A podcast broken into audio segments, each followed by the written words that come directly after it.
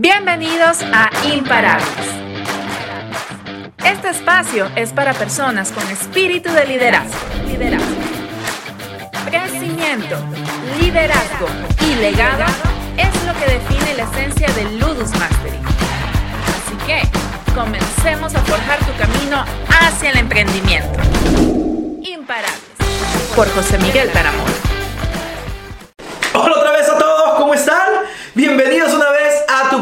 Imparable. Mi nombre es José Miguel Taramona, soy el director de Ludus Mastery y este es el episodio número 9, que vamos a hablar algo muy interesante, es cómo ser hasta, emprendedor, hasta director de negocios, hasta jefe, un buen entrenador para tu equipo.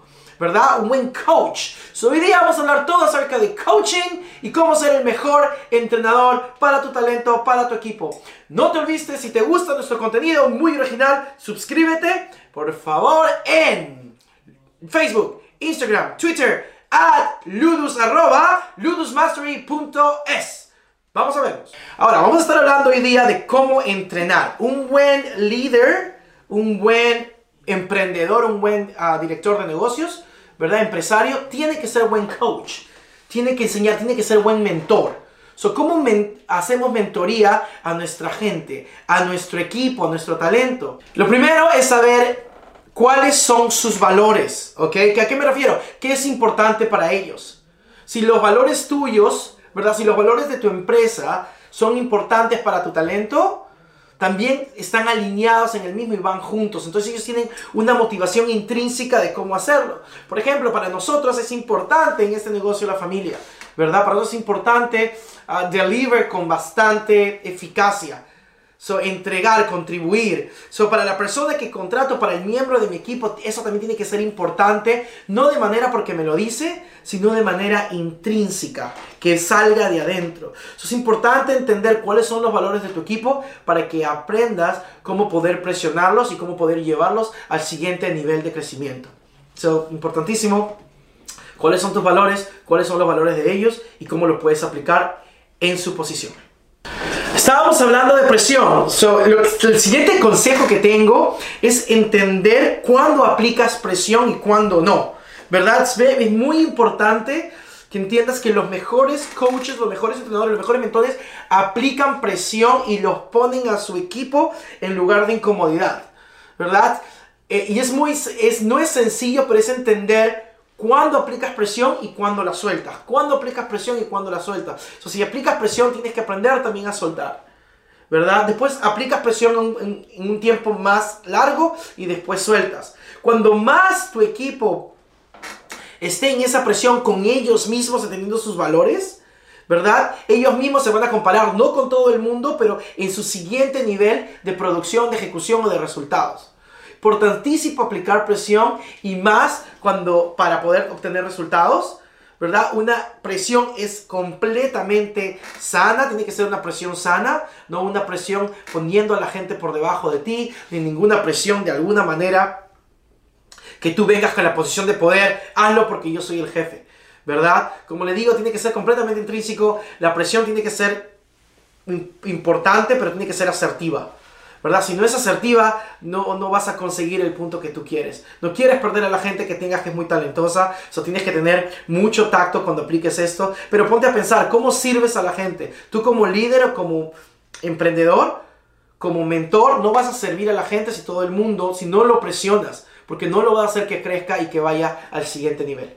Imagínate los atletas importantes, ¿verdad? A Michael Jordan, cómo puedes entrenar a Roger Federer, cómo puedes entrenar a Lionel Messi si no los presionas. Personas que ya tienen dominado su, su contexto, ¿verdad? Pero tiene que ser una presión en la cual ellos entiendan que sale de, por dentro.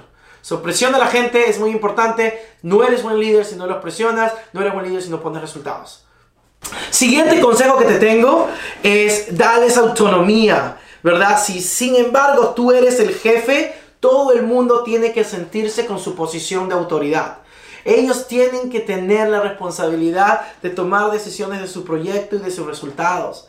Por supuesto, tienes que estar ahí para vigilarlos, ponerles las líneas, ponerles el objetivo, trazarles las metas y que lleguen a esos resultados. Pero la autonomía de cada persona, de que ellos puedan ser conscientes de sus propios resultados, es bien importante para que tu compañía obtenga esos lugares que tú quieres llegar, que tu equipo de ventas obtenga esos lugares que quieres llegar, porque ya no es que te decepcionen a ti, sino decepcionan a su propia palabra. ¿Por qué? Porque están tomando esas decisiones que lo llevan al resultado que tienen. So, dale la autonomía, todo el mundo tiene que sentirse en posición de autoridad, pero más importante, todo el mundo tiene que estar dispuesto a tomar esos riesgos a por el proyecto o los resultados que estás buscando. So, dale esa autonomía y verás cómo llega al siguiente nivel. Importantísimo, independencia. Dales la oportunidad de cometer errores, ¿verdad? No hagas el trabajo por ellos. Por supuesto, si ves que alguien lo está haciendo mal, se está yendo en una dirección que tú no quieres, ¿verdad? Hazle la pregunta que es necesaria. No vengas con la posición de poder, estás equivocado, estás mal, ¿verdad? Ellos tienen que tener completamente independencia cuando tú delegas, tener completamente independencia de a dónde van a ir. Esas decisiones que toman, esas... Uh, si voy a la izquierda, voy a la derecha, situaciones que ocurren en una posición, tienes que darle la independencia para que lo hagan. ¿Verdad? Delega lo más que puedas, no estés ahí controlando. Y cuando algo pase mal, no vayas a echar las culpas. No se trata de quién tiene la culpa, se trata de quién es responsable y cómo lo solucionamos. ¿Verdad? Uh, usa procesos como el proceso de post-análisis, ¿verdad? Para hacer las preguntas adecuadas. Recuerda, preguntas son respuestas. Ayúdalos a que se den cuenta de cuál es el inconveniente pero la independencia de lo que ellos hagan tiene que correr por ellos. Recuerda, solo pon las líneas de, camino, solo traza el camino, pero dejo que ellos vayan creciendo por sí mismos. Independencia, súper importante. Finalmente, acabamos pronto, pero gracias por tu tiempo. Déjame darte el último consejo. Sé cuándo ser, y es este. Finalmente, ya para acabar, quiero que darte este último consejo. Sé cuándo ser jefe y sé cuándo ser amigo. Es importantísimo que entiendas y que todo el mundo entienda su posición. Pero más importante, esa línea de respeto. ¿Dónde estás tú y dónde está la persona que trabaja contigo? Interesante cuando somos empresarios o cuando empezamos a emprender, siempre tenemos, eh, contratamos a quién? A las personas más cercanas que tenemos, a nuestra familia, a las personas que queremos. Entonces, a veces las relaciones en comunicación se hacen muy difíciles. Me ha pasado a mí, estoy seguro que le va a pasar o les ha pasado a alguno de ustedes. ¿Cómo aclaramos eso? Poniendo los límites bien claros, poniendo lugares de comunicación, lugares y maneras, reglas de cómo dar retroalimentación, cómo dar ese feedback que necesitamos.